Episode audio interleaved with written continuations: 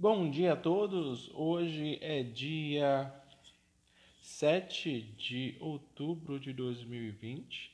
Seja bem-vindo ao nosso podcast Funil de Vendas. O tema de hoje é amor próprio e vendas. Como vender mais gostando de si mesmo. Então vamos lá para o nosso programa. Pegue seu cafezinho, seu biscoito, seu chá, seu refrigerante, sua bebida favorita. Sente aí e vamos conversar um pouco sobre esse tema bastante interessante e agradável.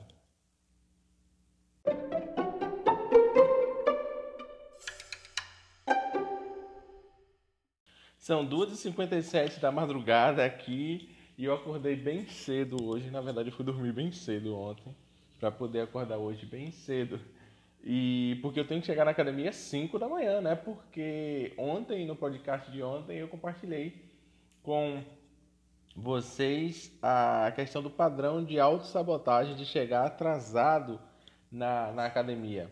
E hoje eu tô acordando bem cedo para não ter essas interrupções e poder gravar o programa, porque geralmente eu estava gravando o podcast antes ou ouvindo alguma coisa antes, e isso estava alimentando esse padrão de confusão e não cumprimento de prazos.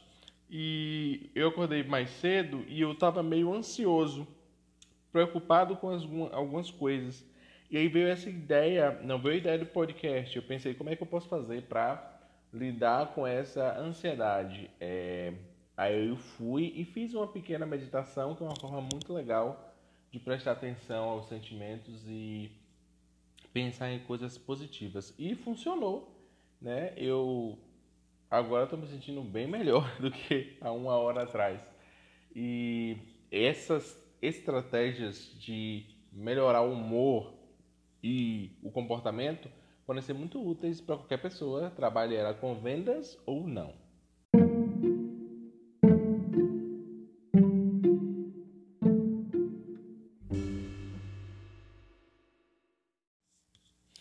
Antes de continuar, eu queria explicar o porquê eu gravei o podcast de ontem tão rápido e, e tive que postar sobre aquele insight que eu tive.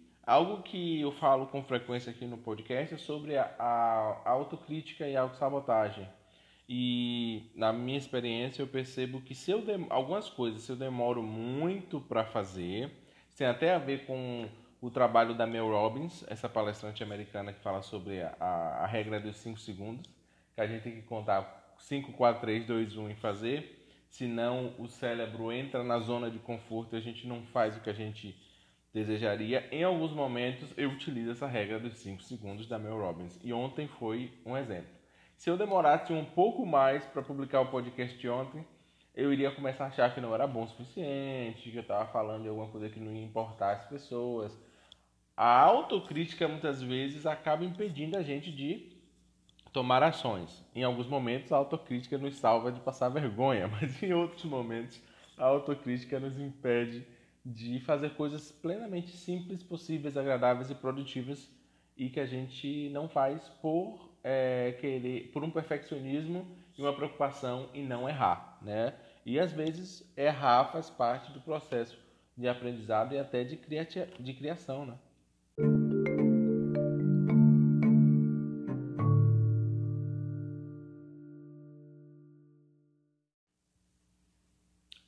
Decidi fazer esse podcast sobre amor próprio, é, foi algo bastante interessante, porque eu estava pensando justamente sobre isso no momento da, da minha meditação que eu fiz mais cedo, para poder regular o meu humor ou me trazer para um humor mais produtivo. Porque, para mim, a definição de amor próprio não é necessariamente gostar de si mesmo. Isso aí seria auto, autoapreciação, né? que é um, um, um elemento, talvez, de amor próprio. Mas, para mim, é, o que eu considero amor próprio é a capacidade de providenciar ou dar para si mesmo alguma coisa de que nós precisamos, necessitamos, desejamos ou queremos. Não é algo que vem de achar nós mesmos bonitinhos, agradáveis. Seria algo mais ligado ao amor incondicional. Como é que eu faço para mim o que eu preciso fazer? E eu vejo esse conceito de amor próprio muito ligado à capacidade de servir e, e, agregar valor à vida das outras pessoas. Porque toda vez que a gente consegue viver numa, numa vibração, numa, numa imersão, numa num ambiente de amor próprio, nós estamos treinando a arte de satisfazer as nossas próprias necessidades e assim nos tornamos tornando melhores em satisfazer as necessidades dos outros, que é um grande segredo para rentabilidade e gerar resultados e ganhar dinheiro também, né?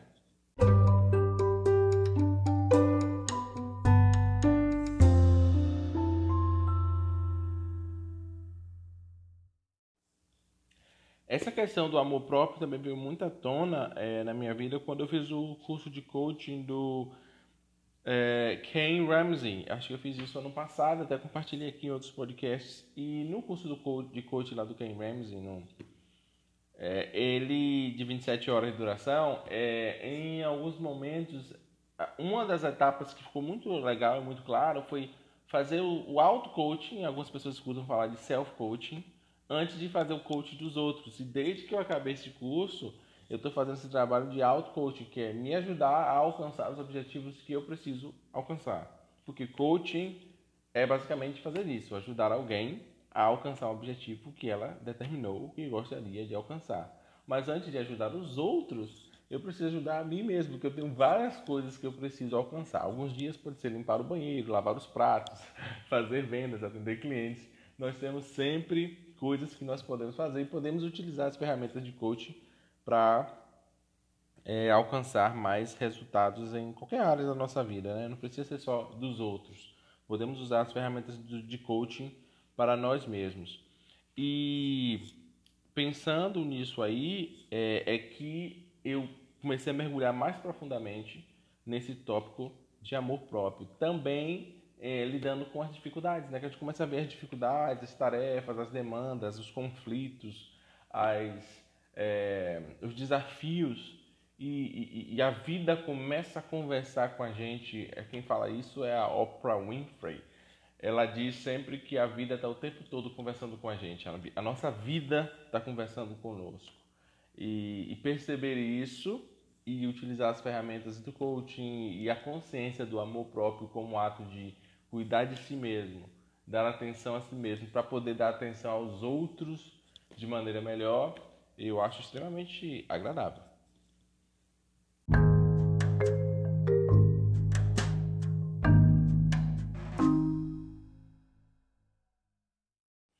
Interessantemente, é, como eu escolhi o tema do amor próprio para esse podcast sobre vendas, eu estava lembrando agora de algum podcast que eu vi Sim, eu acho que foi um não foi um podcast, foi um programa no YouTube. Eu esqueci o nome da autora e ela ela é uma autora negra americana e ela estava falando sobre a questão da acho que codependência. Não é o tópico desse programa, mas eu vou falar talvez no futuro sobre esse tema. E ela no, no programa dela mencionava até a Bíblia, etc e tal, e ela mencionou alguma coisa interessante que eu me lembro que era falar sobre é, que não há medo, alguma parte da Bíblia diz isso aí, viu? Que não há medo no amor. Né? O amor não tem lugar para o medo. E esse conceito ficou na minha cabeça e eu anotei aqui a palavra medo, porque como estamos falando de amor próprio é, e, e, e, o que envolve isso, o, o grande inimigo e ao mesmo tempo impulsionador de uma excelência no amor próprio às vezes é o medo, o medo do sucesso, o medo do fracasso, porque o medo ele vai nos barrando, dizendo que tem alguma coisa que a gente não quer fazer, ou não pode fazer, ou não sente-se confortável em fazer, mas é um grande sinalizador, né? E eu, e eu percebo assim que às vezes é, a gente, ou eu, deixa o medo né, controlar, e geralmente é, tem algo muito interessante com o medo, que é muito importante a gente prestar atenção. Eu escutei isso num podcast, eu acho que é um, um podcast aqui do, do, do um podcast chamado Investidor Inteligente, alguma coisa assim, é um podcast sobre investimento. E lá nos primeiros episódios, o profissional que é um especialista em investimentos, ele fala que quando a gente age no medo, a gente geralmente compra é, liabilities. Ah, como é que eu falo isso em português? Uh, existe ativos e passivos. Ele falou que quando a gente age no medo, baseado no medo, emoção do medo, com frequência, um investidor que age baseado no medo compra passivos, ele não compra é, investimentos que dão muito resultado, ele compra investimentos que dão resultado aos outros. E isso ficou na minha mente, né, hum, circulando aqui essa questão de como as emoções influenciam o resultado das nossas ações. Isso está muito ligado à questão do amor próprio. Que tipo de emoção eu preciso ter para poder ter resultados mais produtivos? Eu percebi, depois de alguns estudos, que uma das emoções mais produtivas é a gratidão. Nós, eu falei no, no podcast passado sobre emoções, né? Eu falei sobre medo, raiva e vergonha. Que no espectro das emoções está lá embaixo. Medo, raiva e vergonha são as emoções, quando as pessoas falam de vibração de emoção, são as mais baixas, que é 20, 50. O medo acho que chega a ser quase perto de 100, né? É, nas tabelas que, que classificam as emoções. Mas a gratidão, ela está quase lá para cima, quase 500 ou 600 em termos de, de, de, de, de vibração, né? Eu, não quero falar vibração porque parece que eu estou falando de uma tabela específica. Como as pessoas visualizam as emoções, né? É, essa é visualização das emoções é em termos de frequência, que vai de 20 a 700, 800. Tem pessoas que organizam as emoções no, no, no tipo que numa mandala, né? no círculo das emoções básicas e das emoções filhas e, e tipo uma é tipo uma um espectro de emoções. Eu já vi as duas classificações, mas às vezes para falar é mais fácil falar de emoções como escala vibracional, né? Começando em 20, que eu acredito que é a vergonha é, ou a culpa, e indo até 700, 800, que seria a iluminação espiritual, quando a gente vira né, um ser de luz. Mas mas, por enquanto, né, é, falando essa questão de, é, das emoções, é, essa percepção, quando a gente fala de amor próprio e resultados, é preciso transmutar esse medo, né? transformar o medo em coragem, ou como a própria Mel Robbins, que eu já mencionei aqui, ela fala que quando a gente percebe que a sensação do medo é a mesma é, é, sensação de, de expectativa, né, no corpo, né, a adrenalina, a gente consegue às vezes ressignificar esse medo. Quem quiser entender mais sobre isso, procura o trabalho da Mel Robbins. Acho que tem livro delas publicado já no Brasil. Ela fala sobre a regra dos 5 segundos. É muito legal essa questão de ela falar da, da transmutação do medo em expectativa é, e uma ansiedade positiva, né? aquela expectativa de sucesso.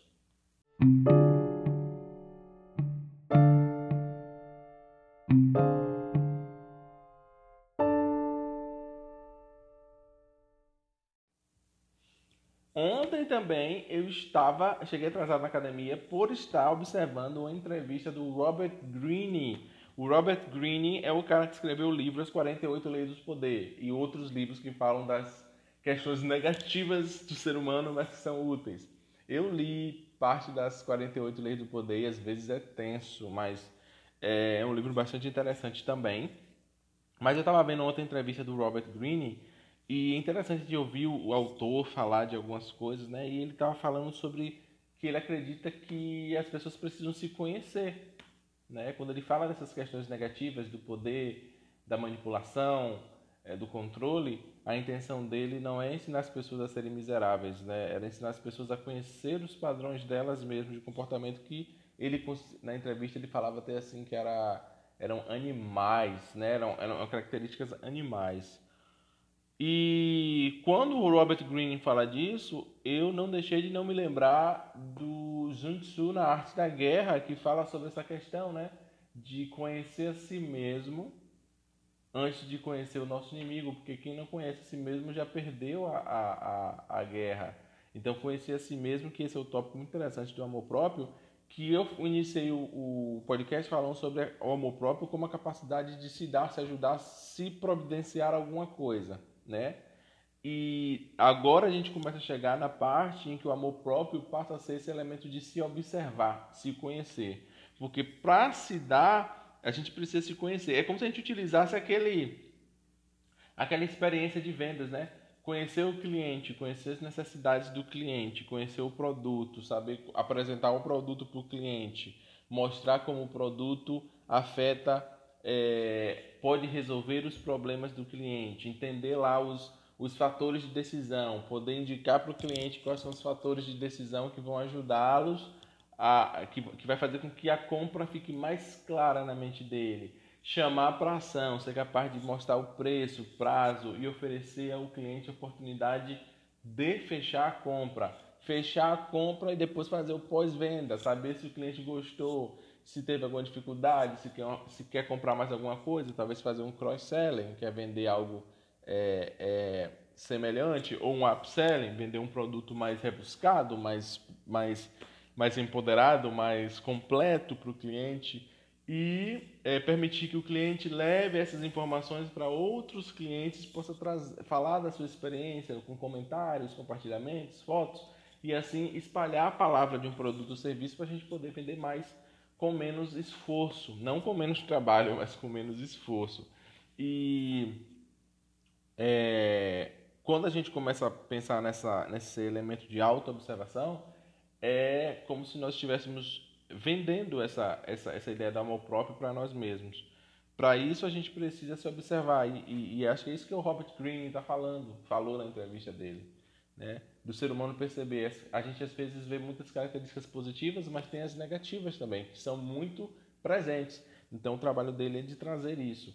E no Sun Tzu Arte da Guerra também traz essas informações, e para quem gosta de mais livros ligados a essa questão de poder e, e controle e gestão, um dos clássicos, fora o Sun Tzu Arte da Guerra, é o, é, o Príncipe de Maquiavel, que muitas pessoas colocam como se fosse um livro miserável, mas também tem muitos conceitos interessantíssimos que nos ajudam a entender um pouco dessa área sombria do poder e do controle e da administração às vezes que nós que é mostrado dessa forma, mas fala-se muito de como as coisas são, né? E não necessariamente é, é algo ruim, né? Pode ser usado para o mal, mas necessariamente não é mal em essência.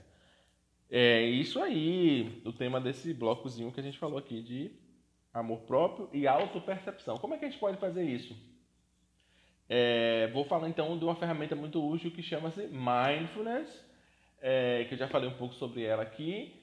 E quem estiver ouvindo o podcast pode utilizar essa ferramenta do Mindfulness. Eu conheço o Caio Barbosa lá no Instagram. Quem quiser me seguir lá no Instagram, no Barbershop do Fabão, tem o Caio, que eu sigo, que é um, um médico psiquiatra de Salvador, que trabalha com mindfulness, que não tem nada a ver com psiquiatria. Pix, psi, agora ficou difícil falar, viu?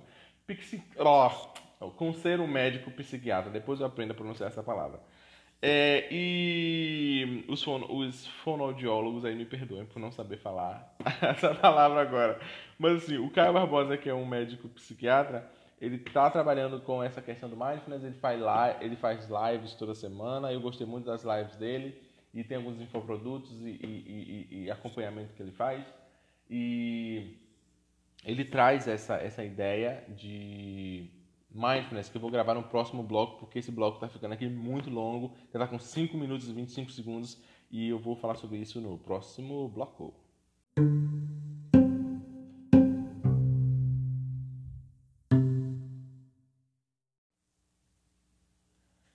Sim, pessoal, então vamos lá. É, estamos falando dessa questão da autoobservação né, no, no, no, bloco anterior e eu comecei a mencionar o trabalho do Caio Barbosa e, e tem um livro que eu li essa semana também, que para quem gosta de livros, ele está no U-Books, eu acho que é...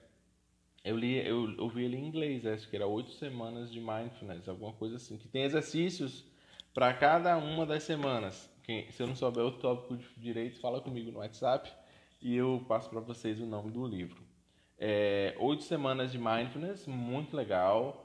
É, eu creio que tem muitos livros no mercado que falam sobre mindfulness, então você iniciando a sua busca pode ser útil. Tem gente que utiliza yoga, tem gente que utiliza meditação, mas a mindfulness ele engloba todas essas outras coisas. Só tem gente que não gosta da yoga, tem gente que acha que é uma coisa ligada à religião. E aí, e aí pesquisando esse tema mindfulness, você vai encontrar todas as ferramentas, inclusive, por exemplo, visualização, que é a próxima etapa do, do, depois que a gente aprende a mindfulness, ligado à, observação da mente, o que, é que a gente pensa, quais são as nossas crenças, quais são os nossos medos, quais são as nossas vontades, quais são os nossos desejos, quais são as nossas, é, os nossos é, traumas, talvez, é uma parte que dá para se, se entrar quando a gente começa a fazer a questão do mindfulness porque traumas muitas vezes eles, eles fazem um, um, um, um hackeamento da mente, né? Colocam a mente no loop e a gente tem um comportamento que a gente nem entende porque a gente está tendo aquele comportamento, mas está ligado, às vezes é um trauma. E essa, essa arte da auto-observação, né? Tem muitas pessoas aí fazendo lives e treinamentos e, e, e, workshops e imersões. Muito útil pesquisar, sempre levando em consideração ter aquela é, variedade de opiniões profissionais, né? E às vezes trabalhar até com, com profissionais médicos, psicólogos, psiquiatras, é, psicopedagogos, pedagogos, é, terapeutas, porque às vezes também precisa de uma ajuda profissional, né? para a gente poder ter o resultado que a gente deseja. Mas essa capacidade de se observar, se perceber, é muito útil. Algo que eu utilizei que funcionou muito bem para mim foi, às vezes, fazer filmagens, né? Quem está lá me seguindo no Instagram vê as filmagens da academia que eu faço. Que Aquilo me deu um insight muito grande, me perceber, me enxergar. Você pode tirar fotografias de você mesmo, selfies, filmar você mesmo, fazer lives, a própria questão de gravar um podcast aqui, depois quando eu me escuto, eu estou me percebendo, me observando. Ou uma forma mais simples é escrever um diário e escrever o que está acontecendo no seu dia e depois você lê com o tempo. Todas essas estratégias são formas de autoobservação. É, e o que vem da autoobservação, pelo menos na minha experiência, é a percepção de coisas que eu gosto, coisas que eu não tenho opinião e coisas que eu não gosto de mim mesmo. E dentro desses três elementos, tem aquelas coisas que a gente pode modificar, tem as coisas que a gente não sabe como modificar e tem aquelas coisas que a gente não pode modificar. Então, distinguir essas coisas e ser capaz de perceber qual aquelas que a gente pode fazer alguma coisa no momento exato também vem disso, é, dessa consciência né, do mindfulness, da, da presença, de estar presente, estar se observando, que é um elemento que eu considero como parte do amor próprio. Ser capaz de se perceber, se observar e de estar consigo mesmo, que traz a ideia da compaixão, que eu acho que vai ser o tópico do próximo é, bloco, e a gente vai falar aqui um pouco sobre a compaixão e sobre a visualização criativa, que acho que é um tema muito interessante que eu descobri essa semana também, muito legal.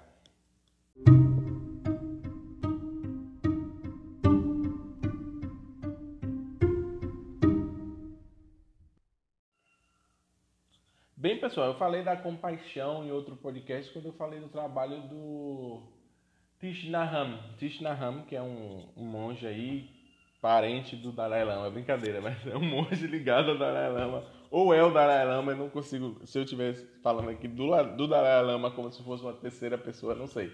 É, mas eu conheci o trabalho como o trabalho do Tish Naham. É, e o Tish Naham apresentou essa ideia da compaixão de estar com os outros e consigo. Porque a gente fala muito de paixão, né? E, a gente, e falar de compaixão, que é a presença de estar consigo. E eu me lembro de um trabalho do Tishnaham, o que ele falava era essa questão de você prestar atenção aos próprios passos. Você ou eu, qualquer pessoa, prestar atenção aos próprios, passos, próprios passos. Quantas vezes a gente anda na rua e a gente não pisa no, no chão com o nosso pé? A gente está automaticamente assim. Tem alguns momentos que pode ser útil pisar com o pé direito, com o pé esquerdo, com o pé direito. Sabe, sentir o pé da gente andando na rua, sabe? Um passo, outro passo, porque a gente quer chegar tanto lá e às vezes esquece do aqui ou agora, né? Eu percebi muito essa questão do prestar atenção aos passos quando eu caí de bicicleta e machuquei o joelho, levei cinco pontos ano passado e, e eu não conseguia andar. Então, assim, daqui para a barbearia era em outro endereço, né? Então, uma coisa que demorava cinco minutos passou a demorar 30 minutos. Para eu andar da minha casa até o endereço da barbearia, demorava 30 minutos. E o que eu percebi nesse processo, o quanto uma perna faz a diferença, ou estar com a perna apreciada, é, é a perna percebida, a perna presente, sentir a perna. E naquela experiência de cair da bicicleta e, ter esse período de praticamente lá, é, um mês e meio de mancar por aí, é, me deu uma uma apreciação da, de ter um pé, sabe? É tão bom ter um pé para você poder pisar e poder chegar em algum lugar. Porque não ter um pé é um desafio. Né? Tem pessoas que não têm, tem que aprender com isso, tem que pegar uma prótese. Então, assim, é, é essa percepção né, de, de, de, às vezes, perceber o que a gente tem E eu acho que isso está ligado à ideia da compaixão que o Tish Naham fala, essa questão de compaixão aqui eu defino como, eu estou falando da compaixão como a capacidade de, de, de estar consigo mesmo. Né? O mindfulness seria a capacidade de perceber a si mesmo, como se é. A compaixão já é uma habilidade de estar consigo mesmo, como se é. E estar consigo mesmo nos momentos felizes e nos momentos tristes. Em alguns momentos é difícil estar consigo mesmo até nos momentos felizes, né? Não é só difícil estar consigo mesmo nos momentos tristes. Tem, tem vezes que estar consigo nos momentos felizes é difícil. Então, estar consigo mesmo nesses dois, nesses dois momentos ajuda a gente a poder estar com os outros, que são os clientes né? Seja em qualquer trabalho que a gente faça, barbearia, vendas diretas, é, marketing multinível, é, criação de copy, criação de infoprodutos. Quando a gente consegue estar mais com a gente, a gente consegue estar mais com os outros. Não diminui o tempo. Não é assim, ah, vou passar 5 horas comigo, tenho menos 5 horas para passar com os outros. Se eu consigo estar comigo, eu consigo estar com os outros, mesmo que seja num período de tempo menor, muito mais profundamente muito mais é, a, a, de uma forma muito mais produtiva. É, e eu disse que ia falar sobre a visualização, né? Vamos falar sobre a visualização, que é o próximo passo, muito interessante, nessa esfera que a gente está falando aqui de amor próprio, que é uma ferramenta muito útil né, que muitas pessoas confundem com aquela questão da lei da atração, de você dizer eu sou feliz, eu estou feliz e eu tenho um carro zero quilômetro e o carro vai chegar na sua porta. Eu não duvido que chegue não, viu? Olha lá, não duvido, não duvido não. Eu só estou falando que o que a gente vai falar aqui é um pouco mais aprofundado, não tanto assim desejar uma coisa é, que a gente quer, porque muitas vezes quando a gente deseja algo que a gente quer, a gente está pensando em não ter, tipo assim, eu quero um carro, assim, assim, vou dar um exemplo, né? Eu quero um, um uma, uma Range, um, um, eu dizer um carro, vou dizer assim, uma Ferrari porque eu não tenho uma Ferrari. Olha a questão do pensamento, né? Eu quero uma Ferrari porque eu não tenho uma Ferrari. Eu quero uma Ferrari porque eu não tenho uma Ferrari. Eu não tenho uma Ferrari, pronto. Então, assim, eu vou continuar querendo e não tendo. Eu não estou dizendo nada novo. Eu quero porque eu não tenho. Eu não estou dizendo que eu tenho a Ferrari, eu estou dizendo que eu quero porque eu não tenho. Então, então, assim, zero igual a zero. Então, zero igual a zero não tem nada, né? Eu quero porque eu não tenho. A gente tem que tirar esse, separar isso aí, eu, eu quero porque eu não tenho, e talvez colocar assim, eu tenho uma Ferrari, né? Como é que a gente faz isso? Então, isso aí que fala-se sobre a visualização. É sair dessa, de usar a frase errada para começar a usar a frase correta, né? De uma forma que as pessoas entendam e gere resultado. A gente vai falar sobre isso no nosso próximo bloco.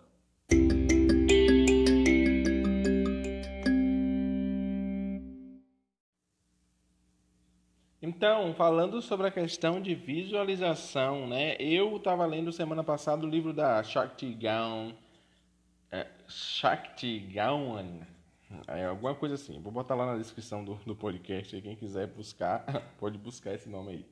É, visualização criativa é o nome do livro dela. Tava vendo em inglês, mas é, visualização criativa é muito interessante porque é o tipo de livro, o livro assim que pega tudo aquilo que a gente ouve falar de lei da atração, visualização, mentalização, que vende-se milhões de cursos aí, e ela coloca tudo de uma forma linear, organizada e produtiva. E, e é muito legal porque a Shakti ela vem falando de da, da, de como a visualização funciona, quais são os empecilhos, como usar, como não utilizar, quais são os medos, o que as pessoas é, é, acreditam, como realmente é.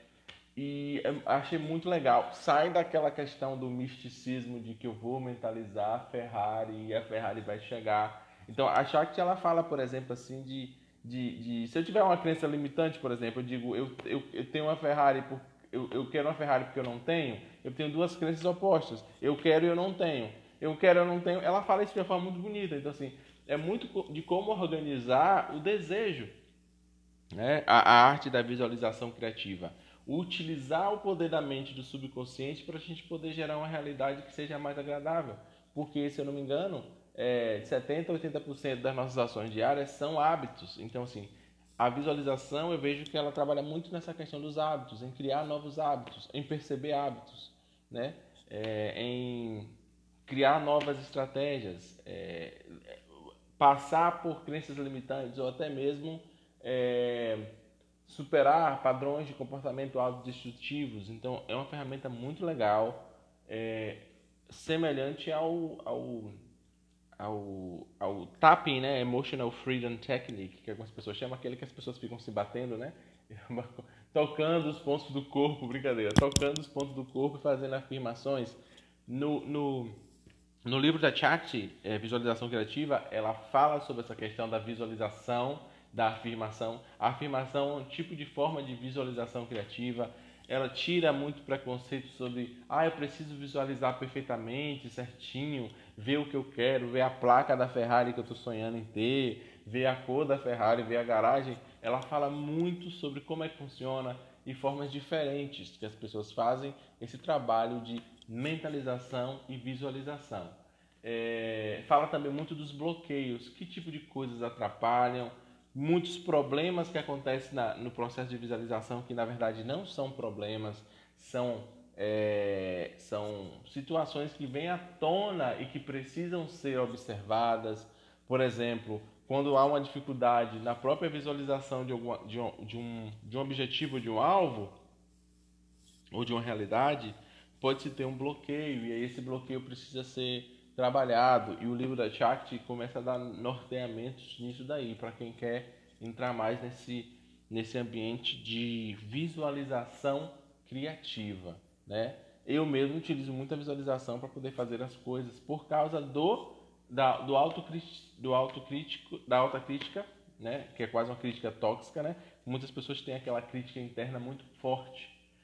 Ah, isso aqui vai se não for perfeito não consegue fazer. Então a visualização criativa às vezes pode ser útil para a gente ir minando essa crítica é, tóxica que nos impede de fazer coisas e uh, obter resultados criativos. É, esse é um elemento também do amor próprio, que é a capacidade de se dar sonhos e objetivos e formas de realizar esses objetivos. E, e a, o trabalho da Shakti fala muito sobre essa questão das crenças. Muitas vezes nós não acreditamos que nós podemos, merecemos, queremos ou, ou, é, ou deveríamos ter alguma coisa. E o próprio processo de visualização traz essas informações que a gente pode ir trabalhando e crescendo. Eu achei o livro muito bom, indiquei já para minha irmã para ela ler e indico para qualquer outra pessoa, porque saiu daquela questão de ser um curso de 999 reais que ensina Aí eu mentalizar errado. Brincadeira. O que eu ensina, é, por exemplo, a dizer eu quero uma Ferrari porque eu não posso ter uma Ferrari. É um, é um curso, é profundo mesmo esse livro da Chat.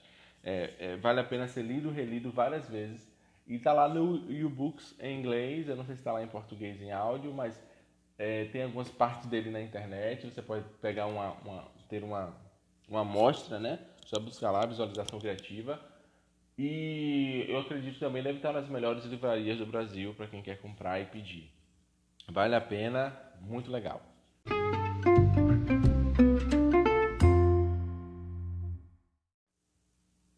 Então, pessoal, para finalizar aqui, falar do último, da última etapa do amor próprio. Nós falamos aqui de várias etapas que são sentir, perceber, observar, visualizar e tem a etapa do fazer que é às vezes uma etapa que é sair do, do, do, do de dentro aqui da cabeça e ir para a realidade, às vezes é uma etapa que demonstra um pouco mais de dificuldade, mas não é impossível.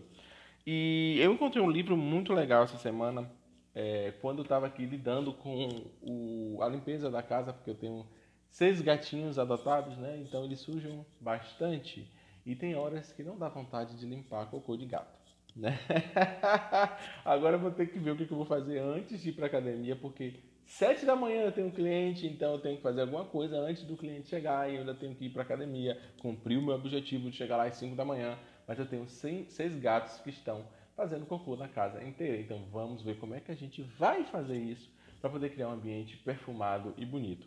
E é interessante como o cocô do gato dá uma motivação, né? Que traz essa ideia da ação. Muitas vezes para agir, a gente precisa de um incômodo. E a gente começa a agradecer aos nossos inimigos e empecilhos, porque eles nos motivam a tomar ações, né? Então, assim, pelo menos o meu inimigo hoje é um cocô de gato, né? Tá parado lá, não é uma pessoa física, não é ninguém correndo atrás de mim para me bater ou alguma coisa assim. Mas é, eu encontrei então um, um, livro bastante interessante. Eu fui buscar no YouTube é, uma informação. Tem uma profissional no YouTube, tem um vídeo que eu vi algum tempo atrás, que era um vídeo assim: Como limpar a sua casa quando você está deprimido. Parece piada, mas não é. É sério, gente. É, é uma profissional americana que trabalha com limpeza de casas e ela fez esse vídeo para explicar às pessoas como limpar a casa quando elas estão com depressão. Porque muitas vezes, quando as pessoas estão deprimidas, é, é, tanto a depressão, vamos dizer, essa depressão assim de, de ah, eu estou triste hoje, quanto a depressão que é uma doença que precisa de tratamento, que é aquela depressão crônica, que as pessoas precisam tomar medicamento, fazer terapia, fazer procurar um especialista. Então, to, é, às vezes, elas, é uma das manifestações desse, dessas, dessas, dessas depressões é a incapacidade da pessoa tomar ações para lidar com o é, com o acúmulo de coisas que deveriam estar no lixo ou em outros lugares, ou até a própria limpeza básica da casa. E eu esqueci o nome dela, vou falar dela no próximo podcast, provavelmente. E no vídeo dela, ela fala sobre essa questão de como é difícil. E ela dá umas dicas de como a pessoa sair passo a passo no primeiro momento. Às vezes é complicado limpar a casa quando você está triste e deprimido, né? Tomar esse ato de amor próprio, né? Aí ela indica que a pessoa comece a fazer uma atividade física todos os dias, vá dar uma caminhada, depois volta, faça uma ação, depois é, no dia seguinte, se você puder fazer a caminhada e fazer duas ações. Então, assim, é muito legal o trabalho dessa, dessa, dessa ela é uma é, diarista que criou esse canal. Diarista é uma forma pequena de falar, não que diarista seja uma profissão pequena, mas de descrever o que essa profissional faz. Ela é uma consultora de limpeza doméstica, vamos dizer assim. Porque ela tanto limpa quanto ela te indica como limpar. Eu acho que essa é a palavra, é muito maior do que diarista. Diarista é meio simplista, né? Diarista, mas uma diarista pode ser uma consultora. Eu vou chamar de consultora aqui, porque ela leva para outro nível. Ela tanto limpa quanto te ajuda a manter limpo. É muito legal isso. E é, então, eu comecei, eu fui rever esse vídeo dessa dessa dessa dessa profissional, né? É, falando sobre limpeza, e aí eu encontrei um outro vídeo de uma jovem que eu não lembro o nome e que ela estava ensinando como limpar a casa de forma apropriada. Ela, ela, ela criou uma empresa de limpeza e ela não sabia limpar a casa. Ó, me acompanha aí. A moça criou uma empresa de limpeza e ela não sabia limpar, ela foi aprender fazendo. Então ela foi lá, claro, nos Estados Unidos, é, fez isso e hoje ela tem uma empresa, publicou um livro e dá dicas de como limpar e, e, eu, e eu fiquei muito feliz porque eu comecei a a, a limpar aqui a, a minha casa, né? Que eu estava tendo a dificuldade de limpar o cocô do gato. Pense numa coisa que gera uma depressão, não uma depressão clínica, mas uma tristeza profunda, né? Ter que limpar cocô de gato de manhã cedo. Então, assim, é, me deu a motivação para poder pensar como fazer, né? A estratégia, como proceder. E, e, e, e, o cocô de gato é assim, né? Quando você não mexe, ele não fede, mas quando você vai limpar, ele fede mais do que quando ele estava lá paradinho no lugar dele. Então, assim, eu vou falar agora da terceira pessoa que eu encontrei né, nessa busca, que foi extremamente útil, que tem um livro e que dicas maravilhosas, e eu vou gravar no próximo bloco, porque esse bloco já está com 5 minutos e a gente merece mais um, né? Vamos lá.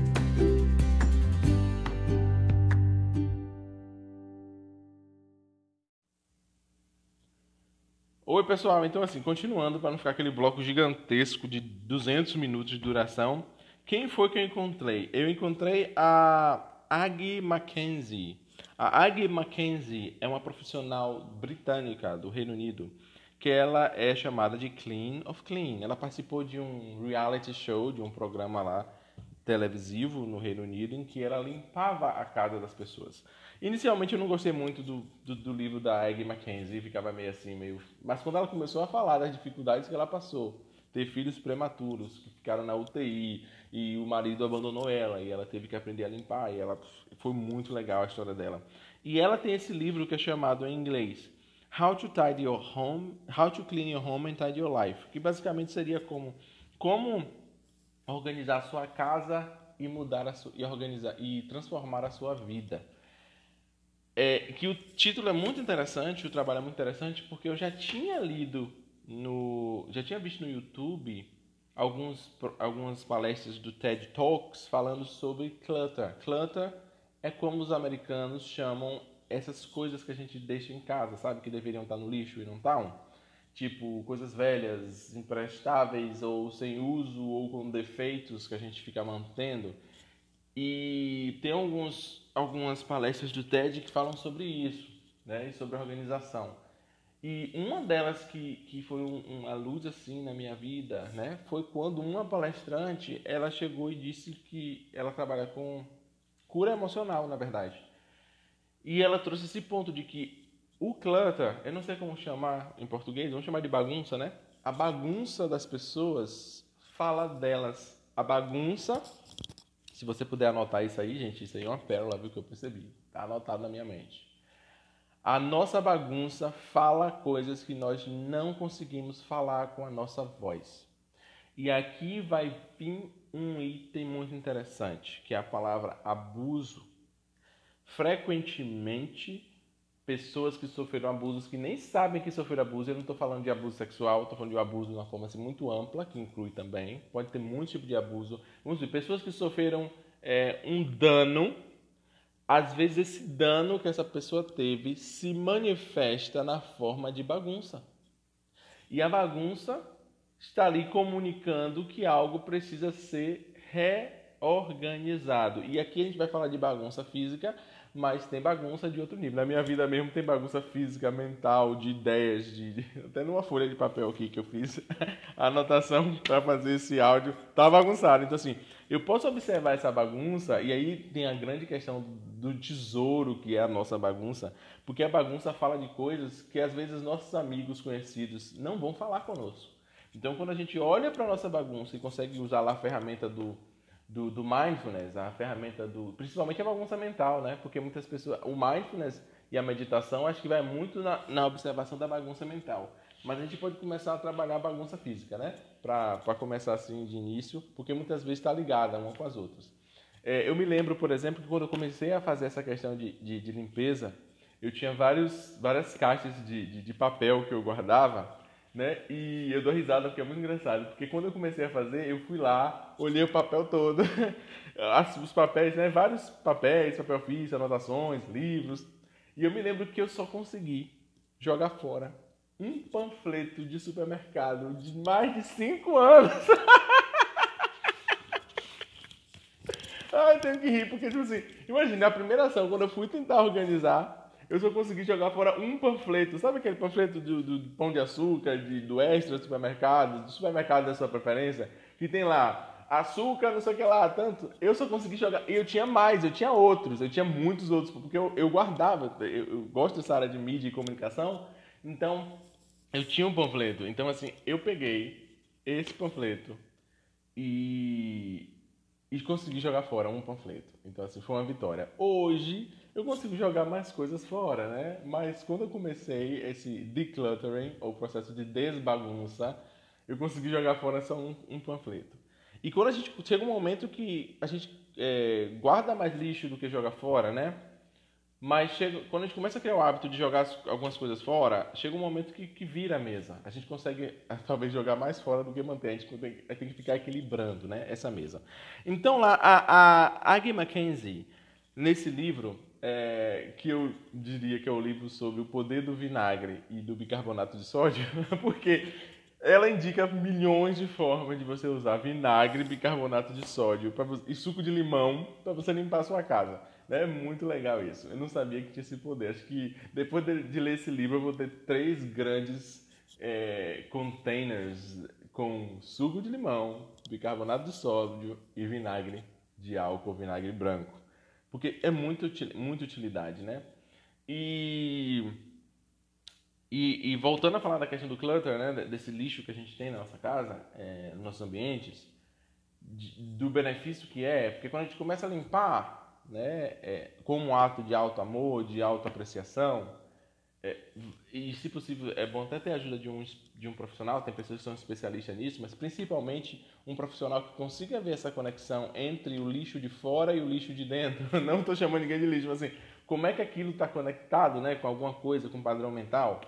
é, com trauma, com ideia, com, com ressentimento, tem tantas coisas que pode estar ligada com lixo, é, e, e conseguir fazer o processo de limpeza, né? não só do físico, mas também do mental. Quem faz isso de uma forma muito legal é minha irmã. Não sei como é que ela consegue. Minha irmã, se ela chegar na sua casa e ela limpar a sua casa, sua áurea fica mais clara no dia seguinte. Não sei, é alguma coisa que ela nasceu com isso. Percebi desde pequeno, desde cedo, né? ela limpa não só a casa, ela limpa a alma das pessoas. É, é, é pena que ela não está aqui na Bahia, que ela está lá em Santa Catarina, porque eu ia explorar minha irmã.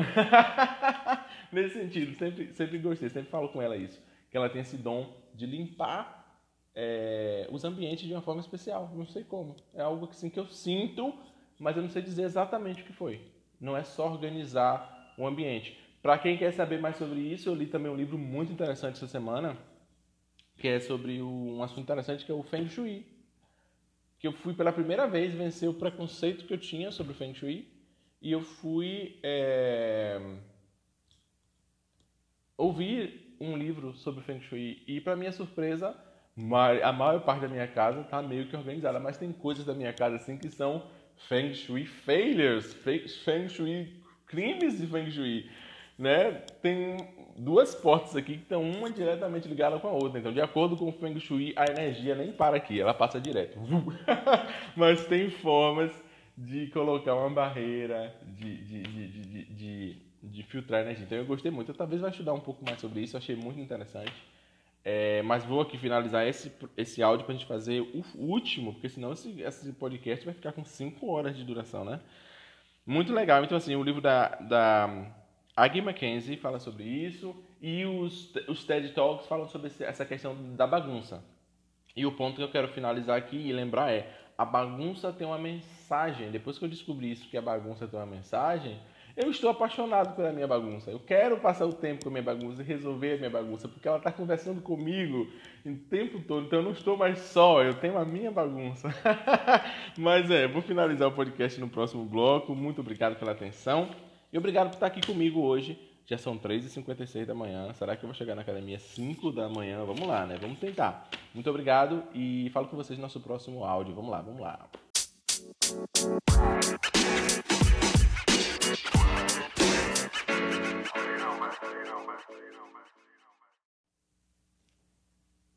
Então, gente, né, fazendo aqui essa finalização desse nosso programa de hoje, que o tema é auto amor e vendas. Eu falei de muitas coisas e não falei muito de vendas mas porque essas coisas que eu falei tem tudo a ver com vendas.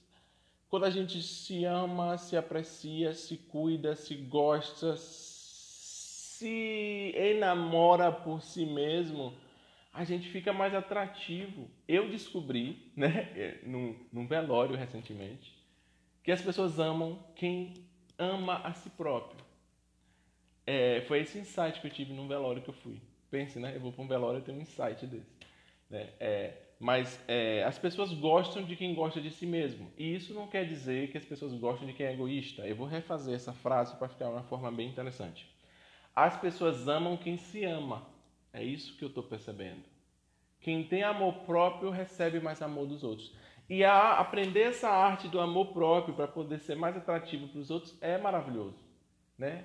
É, é, vem, vem a questão de de se, de se observar, se conhecer, se modificar no que é possível, aceitar o que não é possível modificar, se apreciar, se curtir, né? É, encontrar a forma de tornar o tempo que a gente passa com a gente mesmo mais agradavelmente.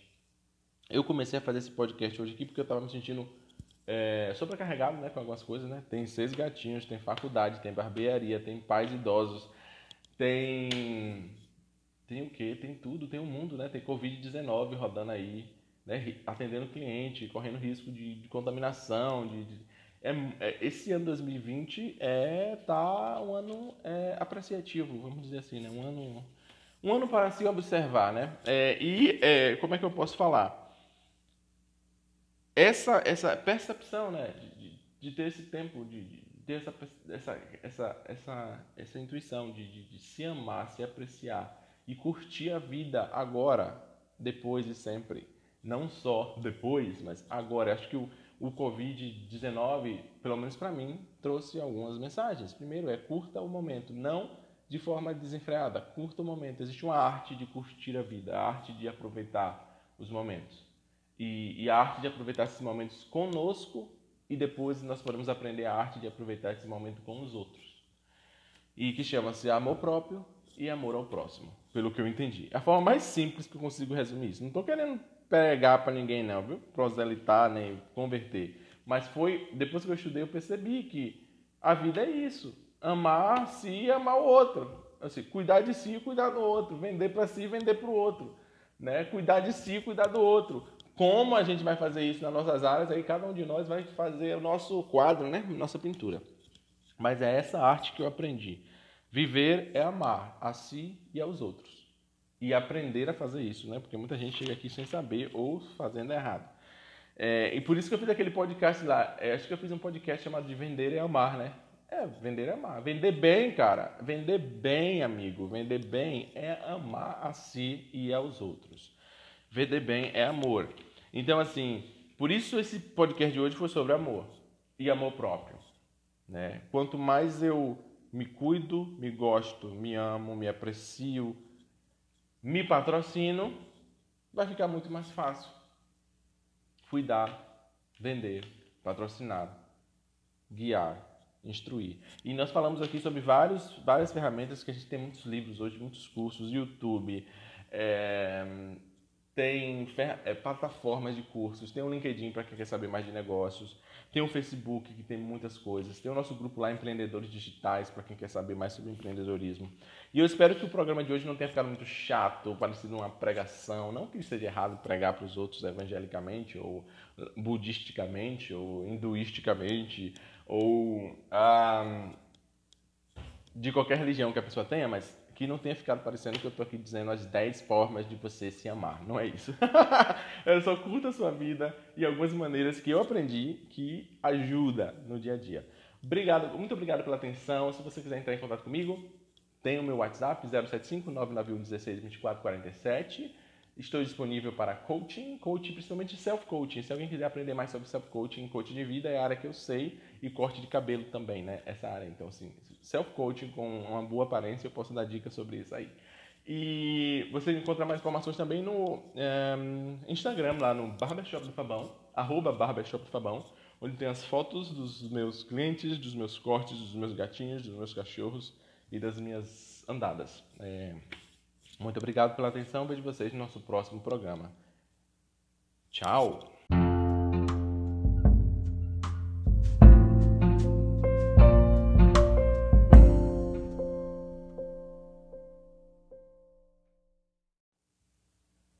Bem, só renovando o contato, né, para não ficar aquele áudio lá grande, que talvez você não tenha ouvido lá o áudio lá o outro. Meu contato é o WhatsApp no momento 075991162447 e o é, Instagram é o arroba barbershop do Fabão. É, então, vejo vocês no nosso próximo programa. E tem vários outros antes também. Se você ouviu esse aqui o primeiro, ouça lá os outros anteriores e veja lá a evolução né, do início até agora. Até mais, até mais. Vejo vocês amanhã ou daqui a pouco. Tchau.